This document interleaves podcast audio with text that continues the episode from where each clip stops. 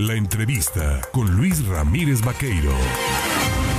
8 de la mañana con 33 minutos. Mire usted, se nos atravesó la canija veda electoral y había muchos temas importantes que conversar sobre el tema del manejo de las finanzas y la reestructuración, operación del Instituto de Pensiones del Estado. Conversábamos con su directora en ese momento, Daniela Griego Ceballos, y pues lamentablemente estaban impedidos para platicar y yo por ello le agradezco este día el que tras estos, estas fechas y ya pasado todo este asunto, le pueda saludar y pueda platicar con el auditorio de En Contacto. Daniela, ¿cómo estás? ¿Qué tal, Luis? Buenos días, muy bien, muchas gracias por el espacio y muchos saludos a tu auditorio. Oye, pues fíjate que eh, eh, de manera coincidente, digámoslo así, también los legisladores de Morena han comenzado a dedicar, tanto a nivel federal como estatal, una semana al tema de la seguridad social y el Instituto de Pensiones del Estado, pues su característico, su principal importancia es que son los salvadores, ¿no? Los responsables de la seguridad social de los trabajadores del Estado de Veracruz. ¿Cómo va el IPE en estos momentos? Cuéntanos. Sí, bueno, bien, eh, estuvimos presentes en la Semana de la Seguridad Social, tanto en Congreso local como en Congreso federal, y bueno, nosotros aplaudimos que eh, los legisladores pongan en la mesa de discusión y en la agenda pues el tema de la seguridad social como un derecho humano que tiene que garantizar el Estado. En el caso de Veracruz, pues le toca al Instituto de Pensiones garantizar esa seguridad social a trabajadores y trabajadoras de, eh, bueno, tanto ayuntamientos como a los trabajadores de la Administración Central, de órganos autónomos, de la Universidad Veracruzana, y bueno, eso es un reto bastante grande. La discusión en México también estuvo muy interesante sobre el futuro de los sistemas de pensiones en, en México. Quiero decirte que hay más de mil sistemas de pensiones o modalidades de, de, sistemas de pensiones en el país. Veracruz ocupa, eh, el Instituto de Pensiones del Estado de Veracruz ocupa el tercer lugar en términos de población eh, derechohabiente dentro de los institutos de seguridad social eh, del país, de, los estados del país. Tenemos el segundo patrimonio inmobiliario también, solo abajo de Jalisco. Entonces, eh, creo que ha sido importante poner al IPE Veracruz en la discusión eh, nacional. Y aquí en Veracruz, bueno, ha ido poco a poco en tres años de administración del ingeniero Huitláhuac García recuperándose en todos los sentidos.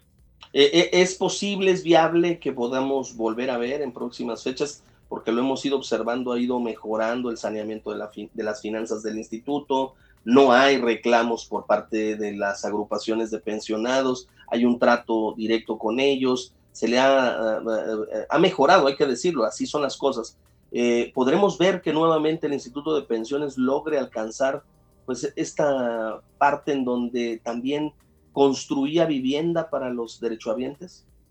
Bueno, ha sido una demanda central, de hecho, de los sindicatos, eh, tanto del magisterio como de, cualquier otro sector incorporado al IPE, la, demanda de construcción de vivienda fue una atribución que se le quitó al instituto, eh, también por obvias razones, porque dejaron de tener liquidez para construir.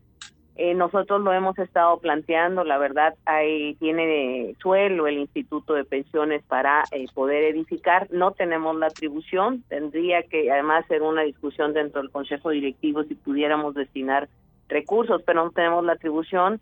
Eh, por ley es una de las cosas que están pendientes y que nosotros sí teníamos, pues, o tenemos como, como uno de los objetivos a partir del reclamo de los sindicatos lo que hemos eh, hecho es eh, invertir en nuestros inmuebles, recuperar a partir de una estrategia en varios ejes eh, de la recuperación de nuestros inmuebles que hoy, después de años, están en funcionamiento y están en renta y están generando recursos, como es el caso del edificio Victoria o el edificio Ignacio de la Llave, la torre IPE, que ocupa seguridad pública, que nos genera tanto el estacionamiento y la torre un buen ingreso, y sumado a los nuevos edificios eh, que están en renta o las nuevas rentas después de 10 años en algunos casos. Y bueno, los cinemas que abrimos, el cinema el, ahora es un foro, el Carmela Rey, en diciembre se empezó, ya también empieza a generar sus propios recursos y estamos ya por iniciar la renta del Claudio Estrada que se convirtió en oficina y que firmamos ya el contrato de renta con la SEDEMA.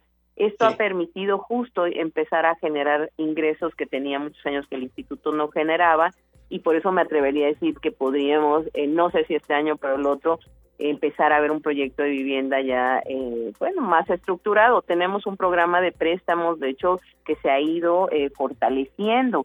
En, en los tres años de administración, el presupuesto del programa ha crecido más del 35%. El programa de préstamos también podría poner a consideración del, del Consejo una pues una modalidad de, de préstamo hipotecario, claro que eso significaría una reforma a la ley, pero el saneamiento de las finanzas a partir de recuperación de adeudo, del aumento de la reserva técnica, de la generación de nuevos ingresos, pues nos permite tener eh, financieramente solvencia para poder financiar, en este caso, un al mediano plazo, no el corto, pero al mediano plazo sí un programa de vivienda para los trabajadores del Estado.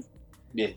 Daniela, por último, nada más preguntarte eh, cómo va el tema de los pasivos con los ayuntamientos. Se han ido regularizando, han firmado ustedes muchos convenios, pero ¿han estado los ayuntamientos a la par del IPE contribuyendo con lo que estaba pendiente?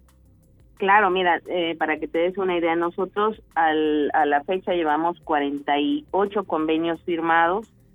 Con unos son con entes, otro con ayuntamientos, pero lo que lo que hemos convenido en tres años son 740 millones de recuperación y llevamos recuperados a marzo 723 millones, ya nos falta muy poco de lo firmado.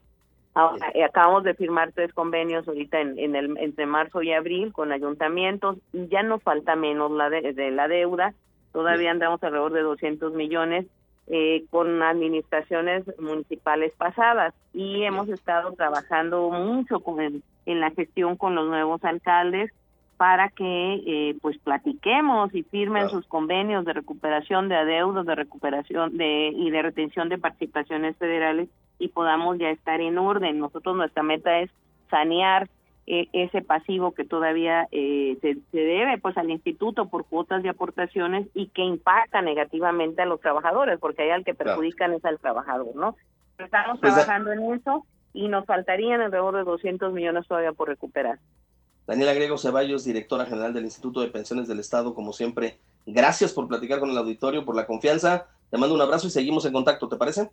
Muchísimas gracias, muchos saludos. Un abrazo.